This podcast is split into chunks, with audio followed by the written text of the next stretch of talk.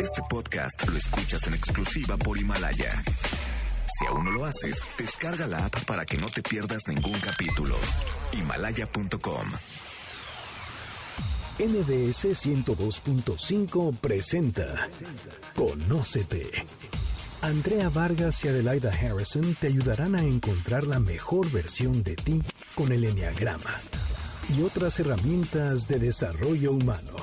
¿Te atreves a conocerte? Iniciamos.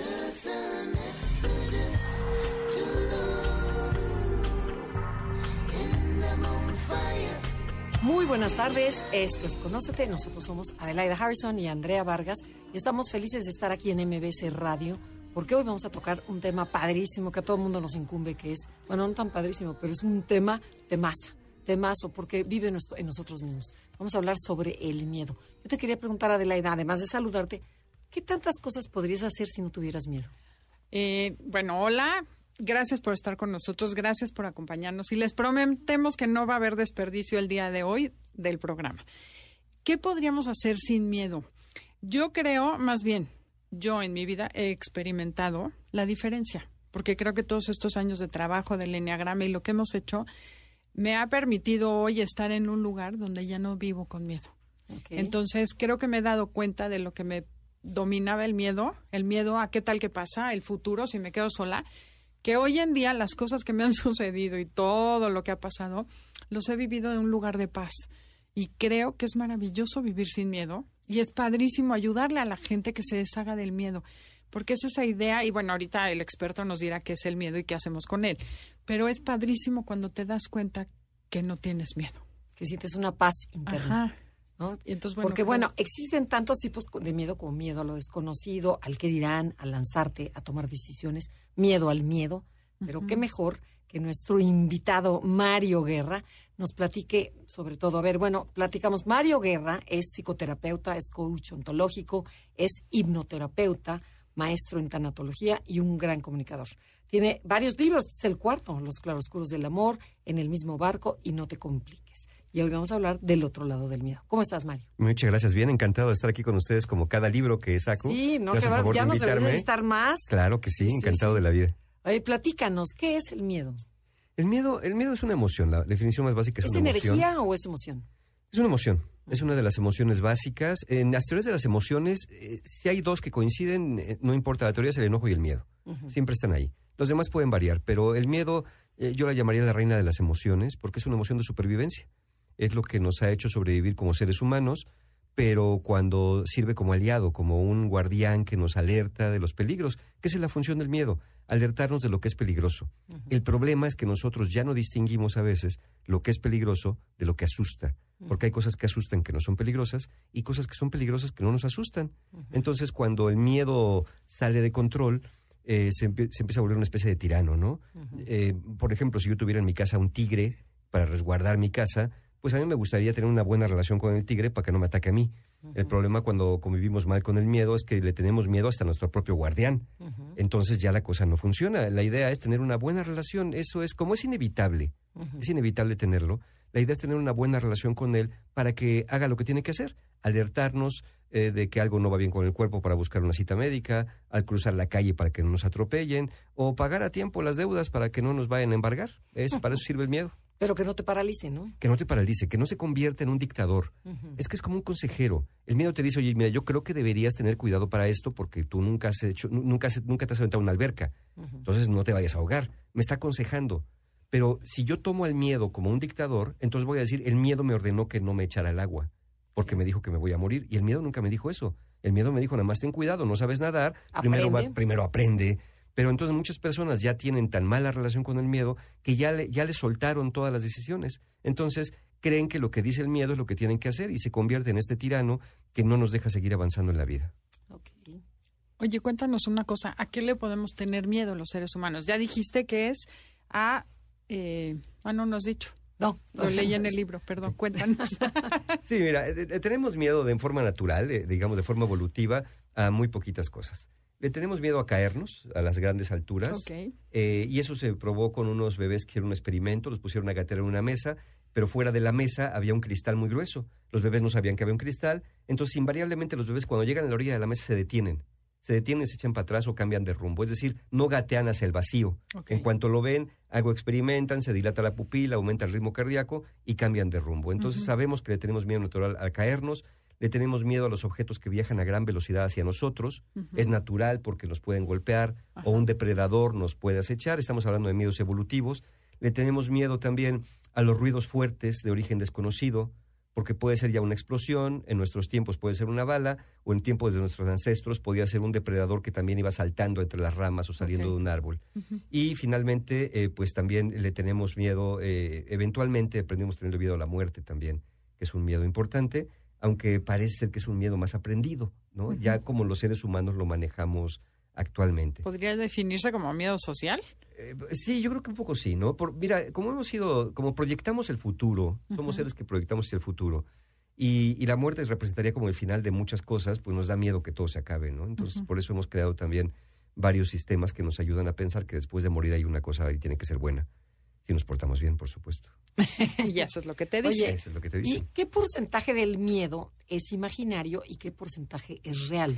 Fíjate, eh, todos los miedos son reales. Es decir, cuando uno siente miedo, se dilata la pupila, aumenta el ritmo cardíaco. Sí, pero no son reales, porque Eh, está en tu cerebro, pero no, no, es real. que el miedo es real, las causas del miedo pueden ser imaginarias. Ya lo que sientes, lo sientes. Si empiezas a sudar, se te empieza a latir el corazón, y modo que uno se lo esté imaginando. Más bien es preguntarte qué te estás imaginando que va a pasar para que sientas tanto miedo. ¿Qué es lo que con los niños, por ejemplo? A un niño le solemos decir, no tengas miedo, eh, no seas cobarde, tienes que ser valiente, tienes que enfrentarte, pero sin saber qué es lo que se está imaginando de lo que va a pasar.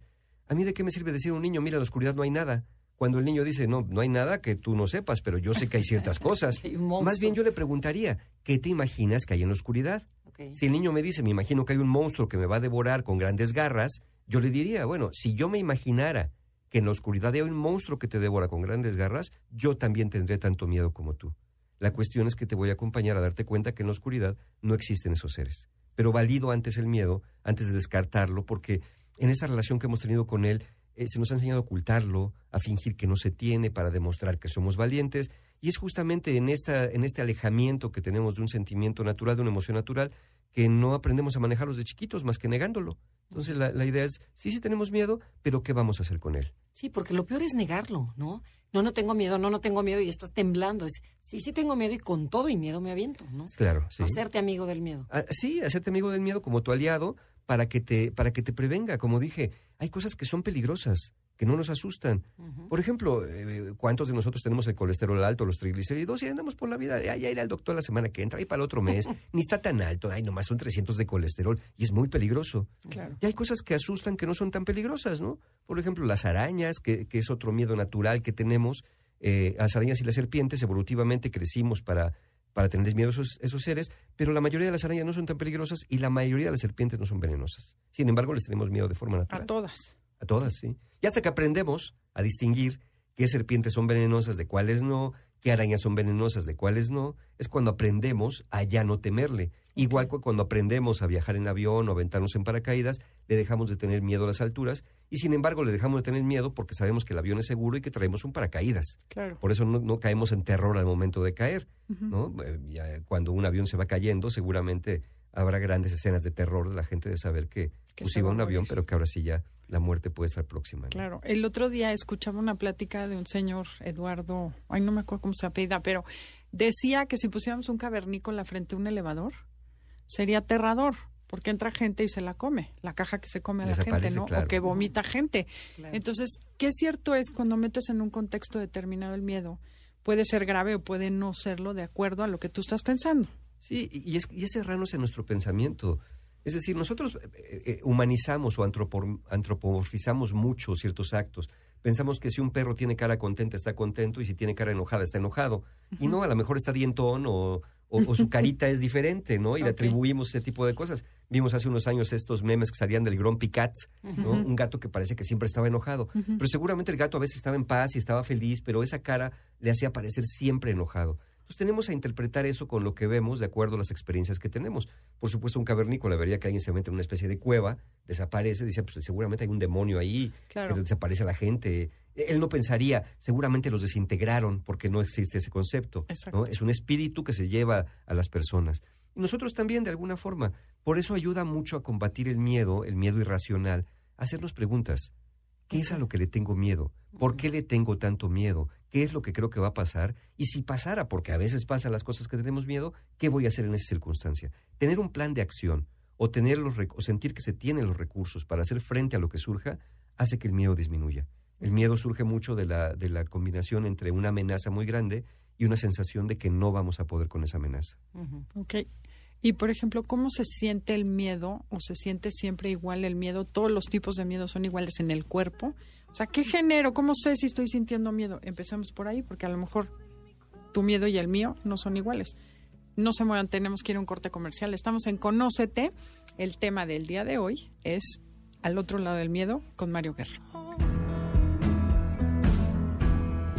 Loving can heal.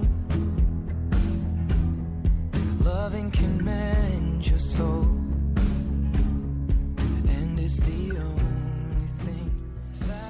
Si te está gustando el programa, puedes escuchar el podcast en www.mbsnoticias.com diagonal programas diagonal conócete. Regresamos. Andrea Vargas y Adelaida Harrison están de regreso en Conócete. Conócete. Continuamos.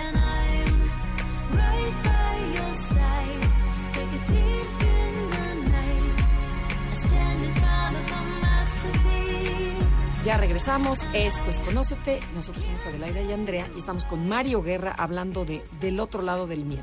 Y a ver, Adelaida, repite nuevamente tu pregunta. Eh, creo que además me van a contestar los dos, porque tenemos dos expertos en miedo aquí. Que Ay, sí, una que lo vive y otro que lo- que lo y otro vive habla del miedo. y otro que escribió y estudió el miedo. Eh, ¿Cómo se siente el miedo en el cuerpo? Y la segunda parte de la pregunta es, ¿hay distintos miedos en el, o sea, se siente diferente en el cuerpo? ¿Distintos tipos de miedo existen? Tengamos en cuenta que el miedo nos prepara. ¿Para Ajá. qué? Para hacer frente a lo que es peligroso. Ok. Entonces lo que es peligroso se puede afrontar de muchas maneras, combatiéndolo, huyendo o escondiéndonos.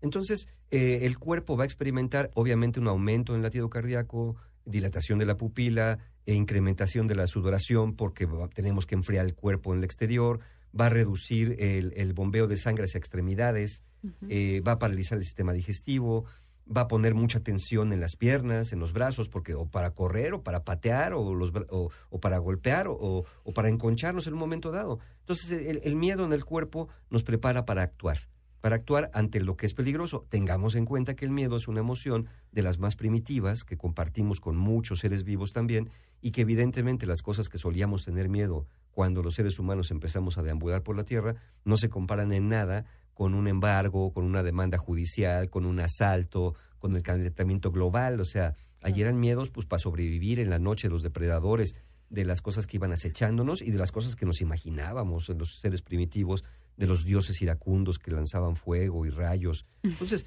había otro tipo de miedos que servía más el cuerpo para ponerse a salvo de esos miedos, ¿no? Podíamos correr y buscar refugio en un árbol, en una cueva, eh, huir lejos del agua si venía un, una- un maremoto, alguna cosa así. Ahora pues ya está muy complicado que los músculos del cuerpo nos sirvan para huirle al, audit- al auditor, auditor- auditor de Hacienda Claro. o para huirle al abogado O al para- novio enojado. al novio enojado o al ¿no? colesterol alto. al colesterol alto. Este, ya ya no, el cuerpo no tiene tanta función ahora con los miedos actuales y sin embargo, bueno, pues también tenemos que poner manos a la obra, pero evidentemente alguien que pade- ha padecido el miedo nos podrá contar qué, qué- qué experiencia ha tenido No, y es de que esto. en el ¿Cómo corte se le- siente? No, Cuéntanos, bueno, en el corte le platicaba que en el enneagrama existe una personalidad que es la miedosa, es el 6, y yo soy 6. Entonces, que yo primero no me consideraba miedosa, yo decía, yo soy enojona, más no miedosa. Luego me di cuenta que mi miedo lo disfrazaba a través de ser agresiva. Y ahí ya me cayó un veintesazo. Pero cuando ya haces conciencia de tu cuerpo, que dices, ¿dónde siento el miedo? Bueno, lo empiezas a sentir en las manos, en las piernas, en, pero en diferentes partes. Depende de, si tu pregunta era diferentes tipos de miedo, sí. A ver, No ¿cómo lo- describes dos tipos de miedo? por ejemplo, a lo mejor hay uno que nada más te sudan las manos y estás nervioso porque vas a hablar en público y Dios mío, no puedo, y a lo mejor la palpitación, pero las piernas están bien, o sea, no, no hay tanto. Pero a lo mejor si llega un tigre, bueno, me paralizo, porque ves que es huye, te paralizas o atacas, este, probablemente o me paralizo o y, y yo creo que la adrenalina, como dices, la, la- se te va todo el cortisol a las piernas para poder correr. Este, sí, claro, lo sientes totalmente. Y, y después de que pasa el evento es cuando se te suelta el cuerpo y dices, y es cuando lloras, cuando sientes todo el nervio, todo el- se te descarga el miedo. Pero sí hay diferentes tipos de miedo, porque no es lo mismo que dices, bueno, tengo que hablar con mi jefe, sí, traigo un nerviecillo, un miedecillo ahí, pero no es lo mismo a que ahorita, o está temblando, ¿no? O en un avión. Por ejemplo, ayer en la tarde. Tenía yo que ir a un velorio y este y había un tráfico espantoso en la Ciudad de México. Y de repente en el en el coche de adelante veo cómo asaltan al cuate de, de enfrente, así, pero más tranquilo, el cuate con una capucha, le mete la pistola, no sé cuánto, y dije, la siguiente soy yo, porque estoy pegadita a él. Estoy formada ahí. Estoy, estoy formada. Sí, next. Que dices, ¿qué hago? ¿Qué hago? Bueno, agarré el celular, fíjate la reacción, ¿eh? lo aventé para atrás, yo tengo una camioneta chiquita, lo aventé para atrás porque viene por el celular. Y este, y, y empecé a tocar el claxon, pero para que la gente se diera cuenta de que estaban asaltando. Y el corazón a todo lo que da. O sea, esa fue mi reacción de un miedo real, porque vio, vi al cuate. A lo mejor hay un miedo imaginario, que ese yo no lo tengo tanto, porque ya lo controlo. Cada vez que viene un miedo lo controlo, lo cambio, cambio, cambio la idea, que no sé, tú que eres el experto que nos vayas a platicar. Sí, mira, yo, yo creo que sí, efectivamente, ahí había una amenaza real, es decir, estaban asaltando a alguien, no te imaginaste nada, y, y, y el miedo te movió a actuar. ¿Qué dijiste? Pues seguramente viene por el celular, lo voy a poner a salvo, ¿no? Cuando después uno pasa, dice, bueno, si viene por el celular y, y va a ver que no tengo celular, pues ni Está modo, peor. Ni modo que piense Claro, que, que soy la única persona en México que no tiene celular, ¿no? claro. Entonces creo que, creo que no. eh, No fue la reacción correcta. Pero el miedo no, no distingue eso. El miedo dice, eh, eh, reacciona a lo primero que conoce como para ponernos a salvo. Entonces, para ti fue, viene por el celular, es como si aventando el celular ya no fuera a venir el Le tipo, voy a ¿no? decir, como no tengo celular, no me va no a me puede saltar a hacer mí. nada, claro. Sí, qué estúpida. Fue una reacción Pero, tontísima. pero no, pero, pero eh, ese es el tema con esto, ¿no? Que, que el miedo cuando no tiene este entrenamiento, digámoslo así, nos hace actuar a veces de maneras eh, muy irracionales, ¿no? Totalmente. Vayámonos a la época de las cavernas, ¿no? Que venía un cavernícola, vamos a decir que había cavernícolas, a, a otro que tenía un hacha y dijo, me va a quitar mi hacha, la voy a aventar. Seguramente sí le salvaba porque el otro iba a ir por el hacha, que era lo que quería realmente, Claro. ¿no? Eh, eh, es una reacción muy natural, es decir, suelto lo primero que tengo por ahí para que el otro no me haga nada. Pero era este hacia afuera de la ventana, para Sí, claro, el celular y se fuera. Sí, o ya tenerlo listo, de pues ahí, mire, pásale ya. Ya ni, ni- ni se moleste, me saque la pistola. Aquí pues. está mi cartera y mi celular. Sí. Oh, qué horror. Eh, eh, por eso muchas personas traen luego doble, doble celular, Sí, ¿no? sí. Y cosas A mi hijo 6, que es miedoso, tiene una cartera completa en la guantera, con tarjetas viejas, una tarjeta que es que de crédito para que no le no le claro, no le eso lo cachen que es pensé. falso. Sí, claro, ya lo Claro, voy a traer. sí, sí, bueno, ese tipo Está de- preparada. Esas son estrategias que el miedo nos hace tomar Ok. justo para que si se presenta una situación peligrosa, pues le podamos hacer frente de mejor manera, porque también tenemos miedo a perder nuestras cosas, nuestro teléfono, nuestra cartera. No, tu vida es sobrevivencia, ¿no? Sí, Porque dices, vida, a lo mejor el retrasado mental se pone nervioso y te mete el balazo, pero la Sí. que se puso nerviosa fui yo y empecé a tocar. Sí. Dije, para que los de al lado se dieran cuenta. Claro. Y este, un chavito de 20 años. Y es que no. fíjate, eso que hiciste también tú se compara mucho con lo que, lo que hacen ciertos grupos de primates en la selva o de otros animales. Primates. Sí. Gracias, gracias. No, no, no, pero yo sí, ¿por qué? Porque si ve, uno, uno ve, un por ejemplo, las uricatas, ven un peligro y empiezan a emitir sonidos para que las demás sepan que el peligro está ahí, alertan al resto del grupo. Muchos mamíferos, sobre todo los mamíferos gregarios, como somos Claro. nosotros los seres humanos, Claro, tenemos esa tendencia.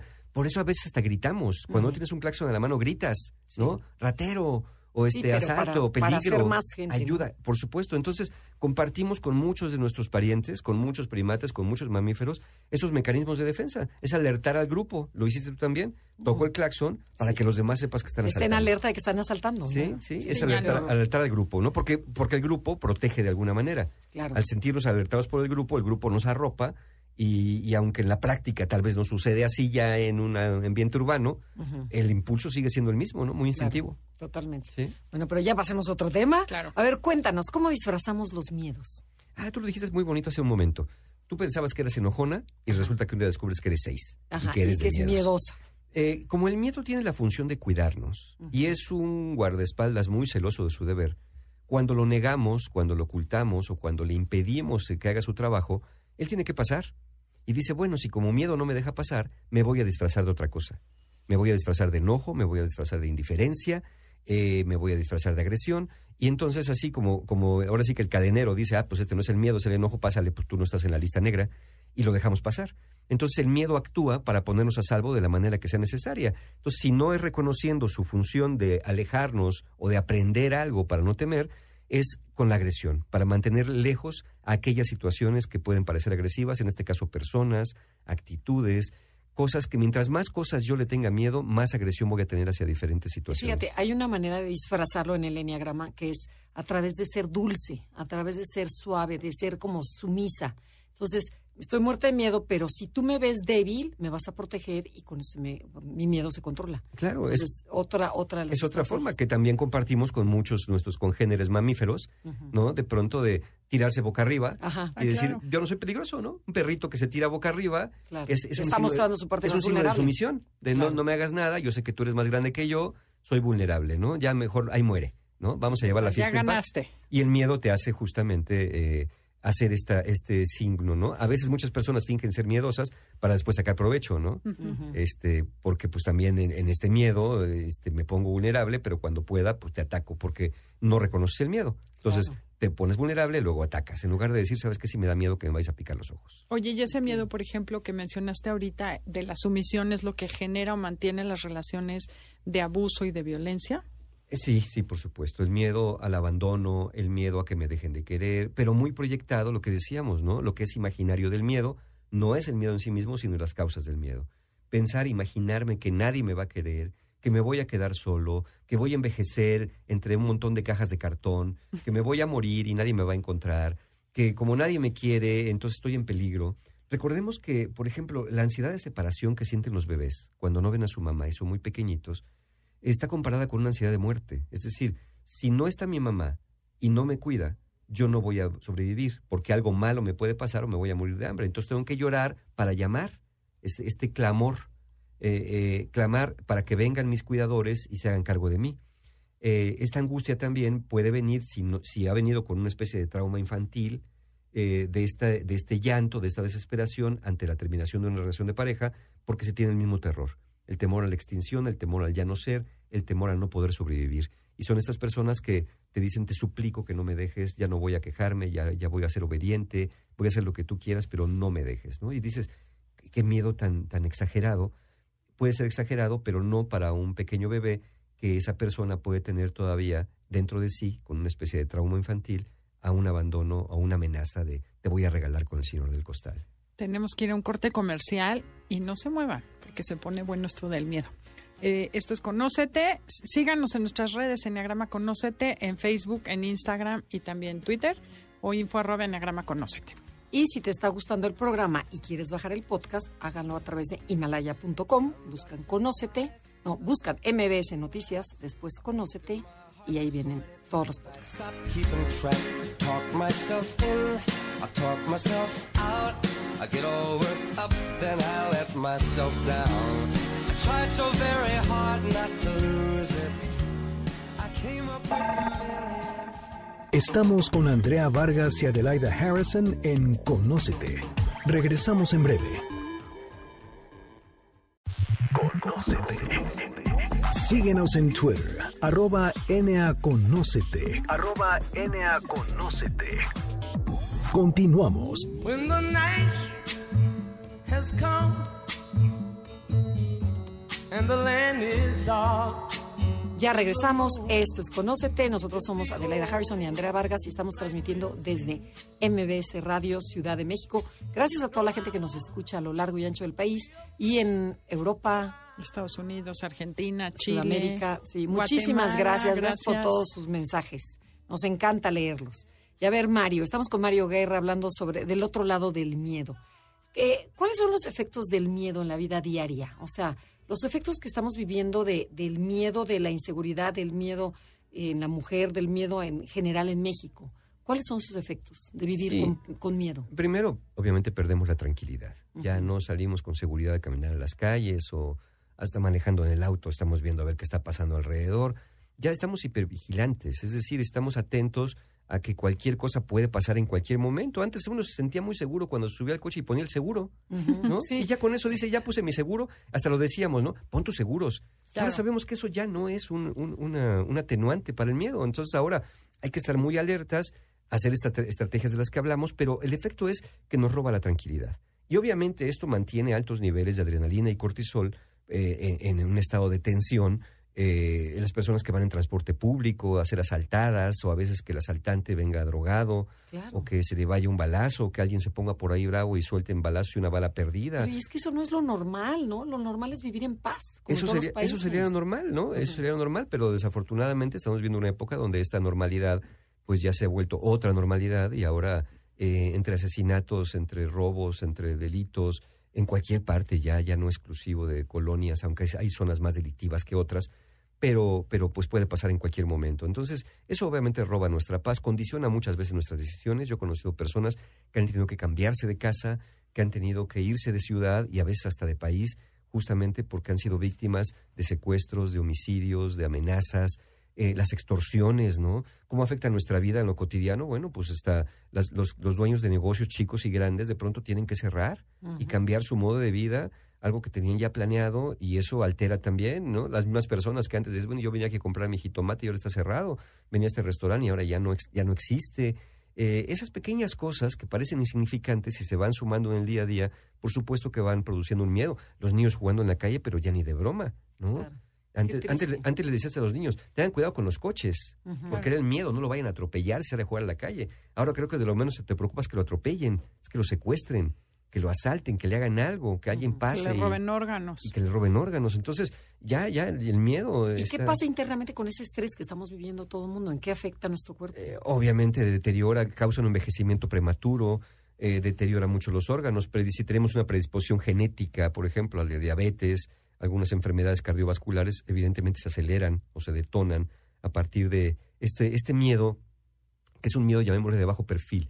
No es el terror que nos hace correr, es el miedo día a día de voy a salir de la casa y voy a regresar. Tendemos a no pensar o a querer no pensar mucho en él, finalmente, pero este, pero existe, pues existe, y eso obviamente nos afecta de manera orgánica, nos afecta de manera psicológica. Hoy la ansiedad, el estrés y la depresión son fenómenos cada vez más comunes y tienen que ver no solamente con lo agitado de la vida urbana, con lo agitado de la vida y del trabajo, sino también con todas estas cosas, ¿no? Y además sentir, inclusive, que quien se supone que debería cuidarnos, probablemente no lo está haciendo tan bien, ¿no? Pues entonces, pues uno dice, ¿ahora a quién vamos a recurrir? ¿No? A un superhéroe, porque pues no, no, no estamos recibiendo este, en este tema de delincuencia, eh, pues una solución evidente, ¿no? Con- contra la violencia que se vive, contra la violencia contra las mujeres que se vive, ¿no? No hay una propuesta eh, reciente que nos diga esta va a ser la solución. ¿Cuál es el fenómeno? Es mucho más complejo de lo que pensamos. Y qué triste, porque ese miedo te paraliza, por ejemplo, a poner tu negocio, a salir en, en las noches, a salir a caminar,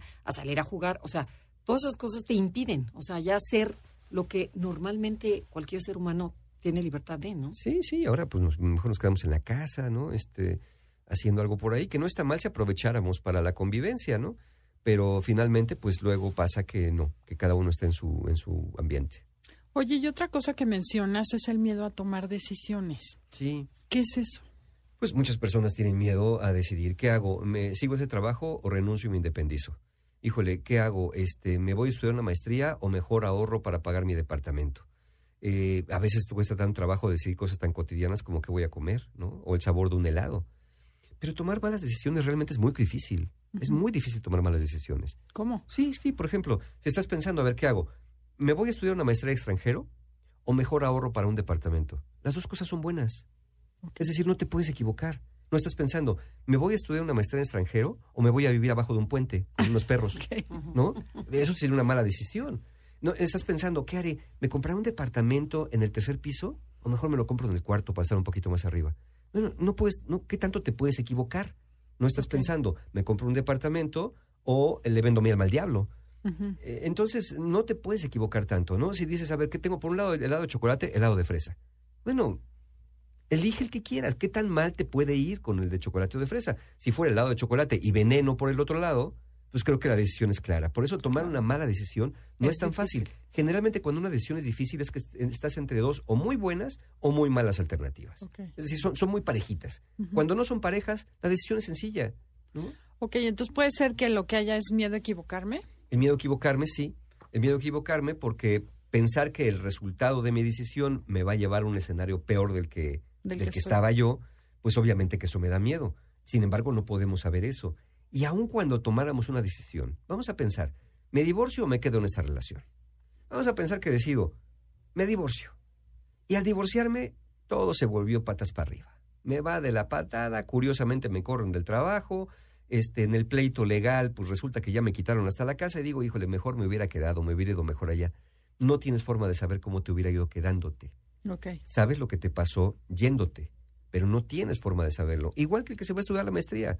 A lo mejor no le gustó la maestría. No, hombre, ya ves, la mejor decisión hubiera sido comprar mi departamento. No puedes saber esa decisión. Sabes el resultado de la que tomaste, pero jamás vamos a saber del- el resultado de la decisión no tomada. Es también una fantasía pensar que si la decisión tomada nos dio un mal resultado, la decisión no tomada necesariamente nos hubiera dado uno bueno. Y esto es porque tenemos un pensamiento de lo que no es bueno es malo. Entonces, si esto fue malo, lo otro tuvo que haber sido bueno, pero es un error. Las dos pudieron haber sido malas o las dos pudieron haber sido igualmente buenas. ¿no? Pero luego dentro de un miedo hay otros miedos más chiquitos, ¿no? Por ejemplo, dices, miedo a tomar una decisión porque tengo miedo a comprometerme. Y ese miedo a comprometerme equivale a otros miedo a, o sea, no sé, ta, ta, ta, ta, Sí. le va rascando, ¿no? Sí, tengo, tengo miedo a firmar el contrato de la casa porque qué tal que después me corren o no tengo trabajo y no la puedo pagar y no la puedo pagar y me la embargan. Entonces pierdo hasta el enganche. Y entonces pues con qué le voy a salir a mis hijos y yo le quería dejar un patrimonio y luego dónde voy a vivir y si no tengo trabajo y me quitaron lo del enganche, ¿cómo voy a pagar una renta? Entonces voy a tener que vivir con mis papás, pero ellos me dijeron que, que un día iba a regresar y yo juré que nunca iba a volver y ahora cómo les salgo con eso? Ahora van a decir que soy un perdedor. O sea, es el cuento de nunca acabar. To- Todo ese, todo ese, ese discurso va, va provocando más miedos cada vez. Pero lo importante es tomar A decisiones. ver, ¿qué voy a hacer ahorita? Sí, ¿qué voy a hacer ahorita? ¿Me quitaron el trabajo? Sí. ¿Estoy pagando un departamento? Sí. Bueno, entonces tengo que hablar con el banco y preguntarles, oye, ¿qué se hace en este caso? Porque no quiero perder mi, mi departamento. Ay, por ahí me acuerdo que tenía un seguro de desempleo de tres meses. A ver, lo voy a activar, a ver cómo funciona el asunto. O voy a echar mano de amigos, voy a ver si pido un préstamo o que alguien me ayude. Y ni modo, si tengo que regresarme a vivir un tiempo con mis papás, si esa es la solución temporal, siempre que sea una solución temporal. Si, si nos movemos a la acción, el miedo se aleja un poquito de nosotros. Si, si el miedo ve que estamos paralizados, se mantiene ahí justo para hacernos actuar.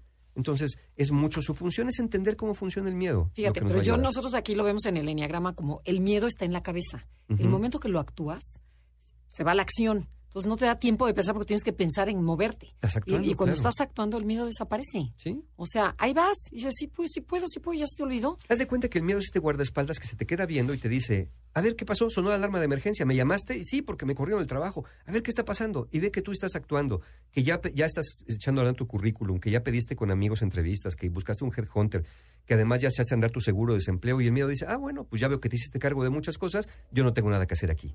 Y se va el guardaespaldas otra vez. Es como un servicio de emergencia. En cambio, si viene el miedo y ve que estás llorando abajo de la mesa, dice, me necesitas. Me necesitas porque ve nomás cómo estás. Entonces él te empieza a poner, mira, y apúrate y haz esto y haz aquello. Ok, es como ese vigía, ¿no? Que tenemos que tener arriba viendo qué sucede en vez de manejando el timón del barco. Es correcto, yo no le daría al tigre de mi casa el, el resguardo de, mi, llaves de mi- las llaves del coche ni nada, además lo tendría ahí para cuidarme, ¿no? Ok, tenemos que ir a un corte comercial. No se muevan porque regresamos con el cuarto bloque, que como siempre son tips y consejos. ¿Qué vamos a hacer con ese miedo para que quede al otro lado?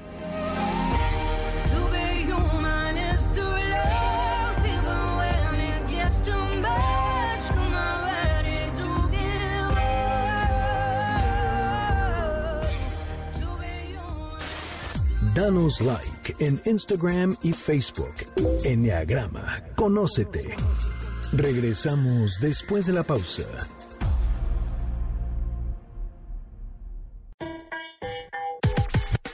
Andrea Vargas y Adelaida Harrison están de regreso en Conócete. Continuamos. My pride, my ego, my needs, and my selfish ways. Caused a good, strong woman like you to walk out my life. Ya regresamos a esta pequeña pausa y ahora sí, ¿qué hacer con el miedo? Estamos con Mario Guerra hablando sobre del otro lado del miedo. O sea, si no tuviéramos miedo, ¿qué tenemos que hacer? Cuéntanos. Pues mira, eh, yo- ya que el miedo no se va a ir, y qué bueno que no se va, Pero pues reconocerlo, porque ¿no? eso nos pone a salvo. Ajá. Aprender a convivir con él es importante. Es a veces sentarse, literalmente, cuando hemos tenido mucho miedo y el miedo se apoderó de nuestro control de nuestra vida, es de pronto hacer un pequeño alto, sentarnos como quien se sienta junto a un amigo y decirle, a ver miedo, quiero que me acompañes, quiero que me cuides en el camino de la vida porque sé que eres, estás muy vigilante de mi seguridad, pero no quiero que me asustes, no quiero que me paralices, no quiero que lleves el control de mi vida. Yo en el libro comparo la vida como un camino y el miedo como una gran cueva que está en medio de ese camino. Esa cueva está incrustada en una montaña enorme que no se puede escalar, que no se puede rodear, ni se puede pasar por abajo. Lo único que hay que hacer es atravesarla.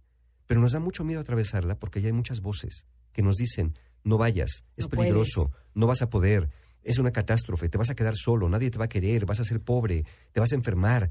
Entonces nos detenemos, es natural ante esas amenazas. Pero de pronto es darnos cuenta que tenemos que tomar una decisión. O me quedo en la boca de la cueva porque se puede volver muy cómodo, es lo que llamamos la zona de confort. Quedarme afuera. Dices, bueno, ni me la paso tan mal acá.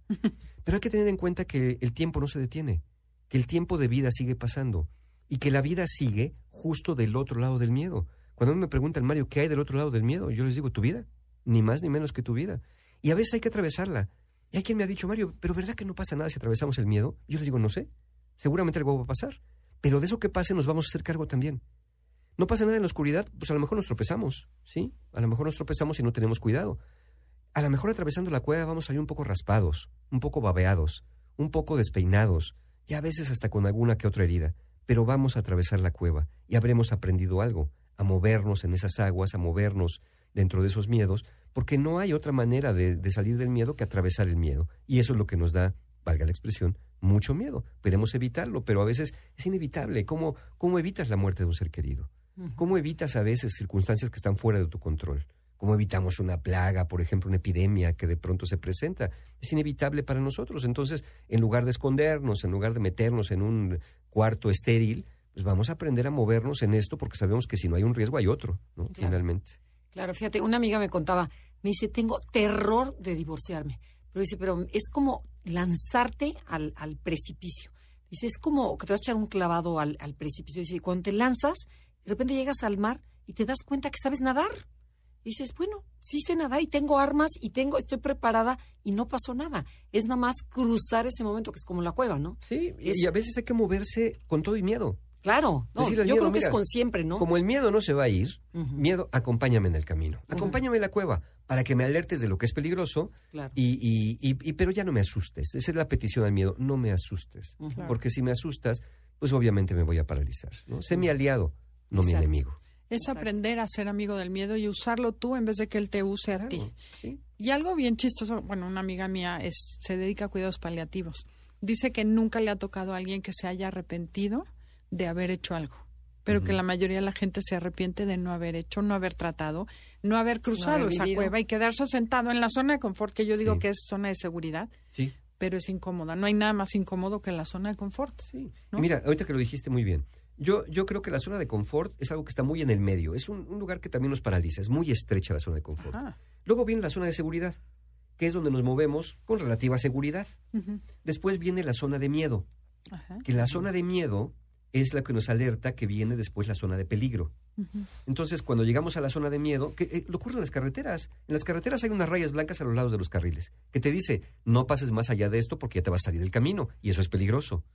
Tenemos frascos que tienen una calavera, que nos dicen, ten cuidado con esto porque esto es venenoso. Sí. Es decir, esas señales de miedo nos marcan la diferencia entre esta zona, la zona de miedo y la zona de peligro. Si cuando vemos la señal de miedo nos detenemos, puede ser sabio.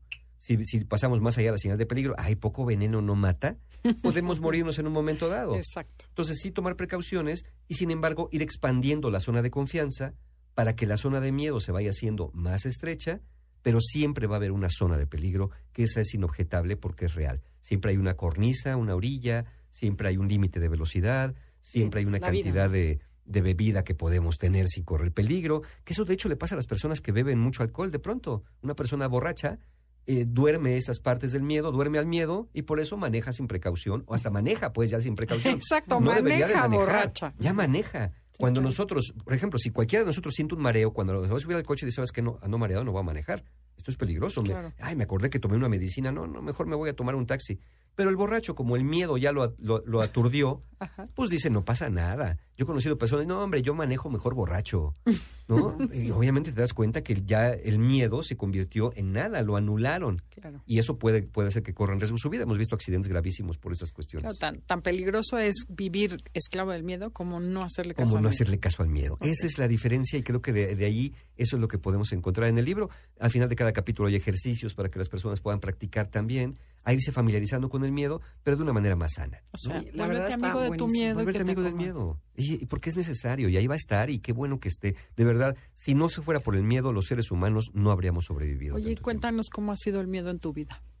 El miedo en mi vida, híjole, ha sido un compañero también interesante. Desde muy niño eh, yo reconocí haber tenido muchos miedos. Yo pensé que eh, tenía, tenía una, una- una fantasía muy curiosa de niño. Soñé que cuando regresaba de la escuela ya no iba a estar mi casa. Iba a haber un terreno baldío. Y que le iba a preguntar a los vecinos y que nadie me iba a conocer. Ay. Y entonces nadie iba a saber dónde estaba mi familia. Hasta la casa se habían llevado. Y ese era un miedo que tenía recurrentemente. A veces no quería dar vuelta a la esquina por decir, no, que esté la casa, que esté la casa. Veía la casa y decía, ok, pero mañana qué tal que no está. Entonces yo viví mucha, mucha parte de mi infancia que nunca dije nada, que no recuerdo, probablemente porque en estas creencias de que no debes tener miedo, o que se fueran, ay, ¿cómo se va a ir la casa? No, y seguro lo dijiste algún día y te dijeron, estás loco, ¿cómo, va a desaparecer? ¿Cómo va a desaparecer la casa? Pero es que no es tan importante eso, es que está en mi mente. Eso es lo que es imaginario. O lo que escuchaste. ¿eh? O, lo que, escu- o a lo mejor vi una película un día que una casa se desvanecía y dije, esto le va a pasar un día a mi casa. Exacto. Entonces, he vivido con eso. El año pasado mi salud no fue muy buena, ¿no? Este, tuve por ahí un problema con la cadera, con la articulación, y después tuve un problema que no sabían si podía ser cáncer o no. Este, entonces, en ese inter, pues claro que tuve mucho miedo, ¿no? Tuve mucho miedo, pero el miedo me, volvió- me movió a la acción. A ver, pues hay que hacer esto, hay que hacerlo, y hay que hacer estudios, y hay que hacer más, y hay que ir con el doctor, pues vamos a ir viendo. Por supuesto que no iba exento de miedo. El miedo me iba diciendo, ¿y qué tal si sí? Y yo, pues, ¿y qué tal si no? Y el miedo luego me decía, ¿y qué tal si no? Y yo, ¿y qué tal si sí? Entonces estábamos en ese peloteo, ¿no? Pero, pero nunca, nunca el miedo me llevó hasta el- a los límites del terror. Porque cuando el miedo le damos rienda suelta, se vuelve terror. No, no, y te gobierna. Y cuando el terror se, se apodera de nuestra vida, entonces sí ya nos gobierna y ya no podemos pensar. Fíjense una cosa que pasa con el miedo desbordado, con el terror, se apaga la corteza prefrontal, lo que nos hace tomar buenas decisiones. No podemos tomar decisiones cuando estamos Reaccionas nada más. reaccionamos nada más. Y en esas reacciones, a veces no nos ponemos a salvo, ¿no? A veces aventamos el celular para ponerlo a salvo. No, Dios mío, no te hubiera contado qué eso. pasó ayer. Cuando no podríamos, cuando lo que tenemos que tener es la vida la más a salvo. Pero eso es cuando el terror se apodera de nosotros. Entonces, eh, y hay situaciones que por supuesto nos exceden, ¿no? Para cada persona. Creo que lo que tendríamos que pensar es, ¿qué voy a hacer? Esa es la gran pregunta. Cuando se presenta una situación complicada, ¿qué voy a hacer? ¿Qué voy a hacer la próxima vez que vea un asalto? ¿Qué voy a hacer la próxima vez que me enferme? Que te Creo sirva, ¿no? La que lección para aprender. Que me sirva y para decir, para que el miedo me diga qué vas a hacer la siguiente vez. Para que la siguiente vez no se presente en forma de terror y nos haga Y actuar no reacciones como mamífero. y, no- y no reaccionamos tan, tan impulsivamente. Ok. Oye, pero a ver, ¿y por qué escribiste sobre el miedo, teniendo tantos temas que has- eh, de, de psicología que has escrito? ¿Por qué te, te llamó la atención el miedo? Mira, muy probablemente porque me doy cuenta que muchas de las cosas que pasan en, en la terapia con las personas que van tienen que ver con el miedo. Eh, es que no, es que si le digo se va a enojar. Es que no, mira, ¿para qué le muevo? Es que Mario, quiero esto, pero no puedo.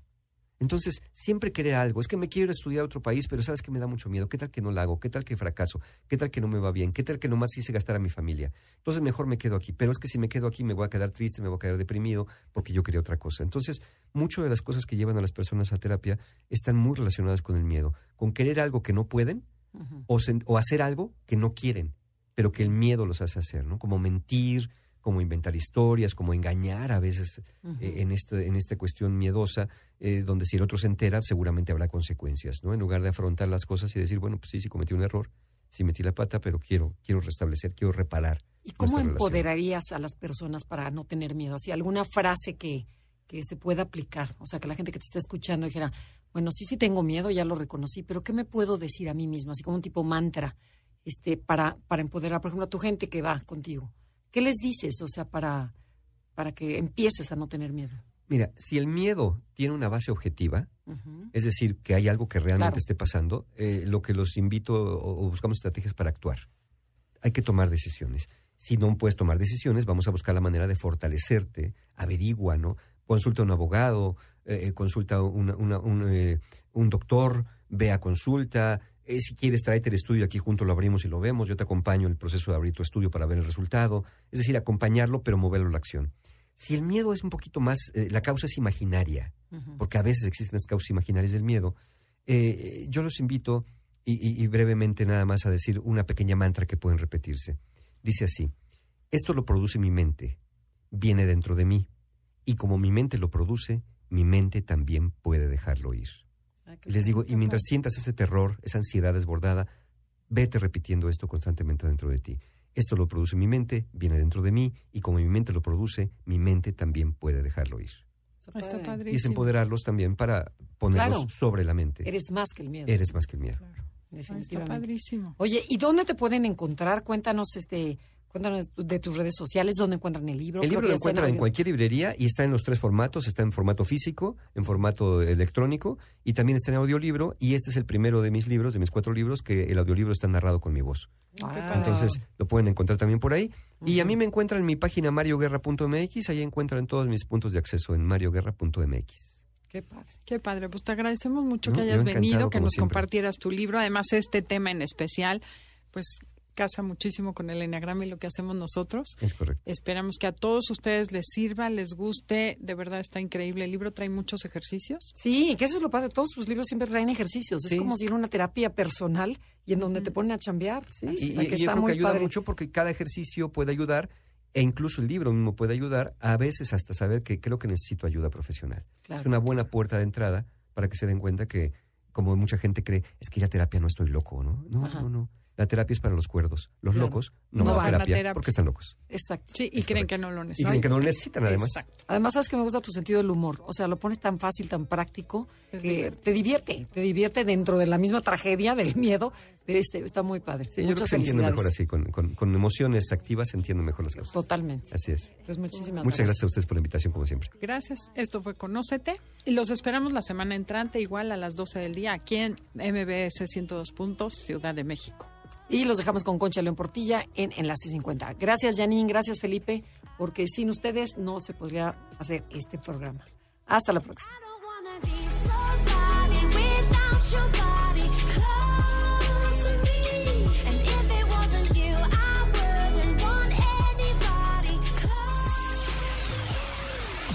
MBS 102.5 presentó Conócete.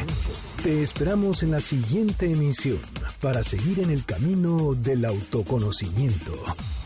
Este podcast lo escuchas en exclusiva por Himalaya.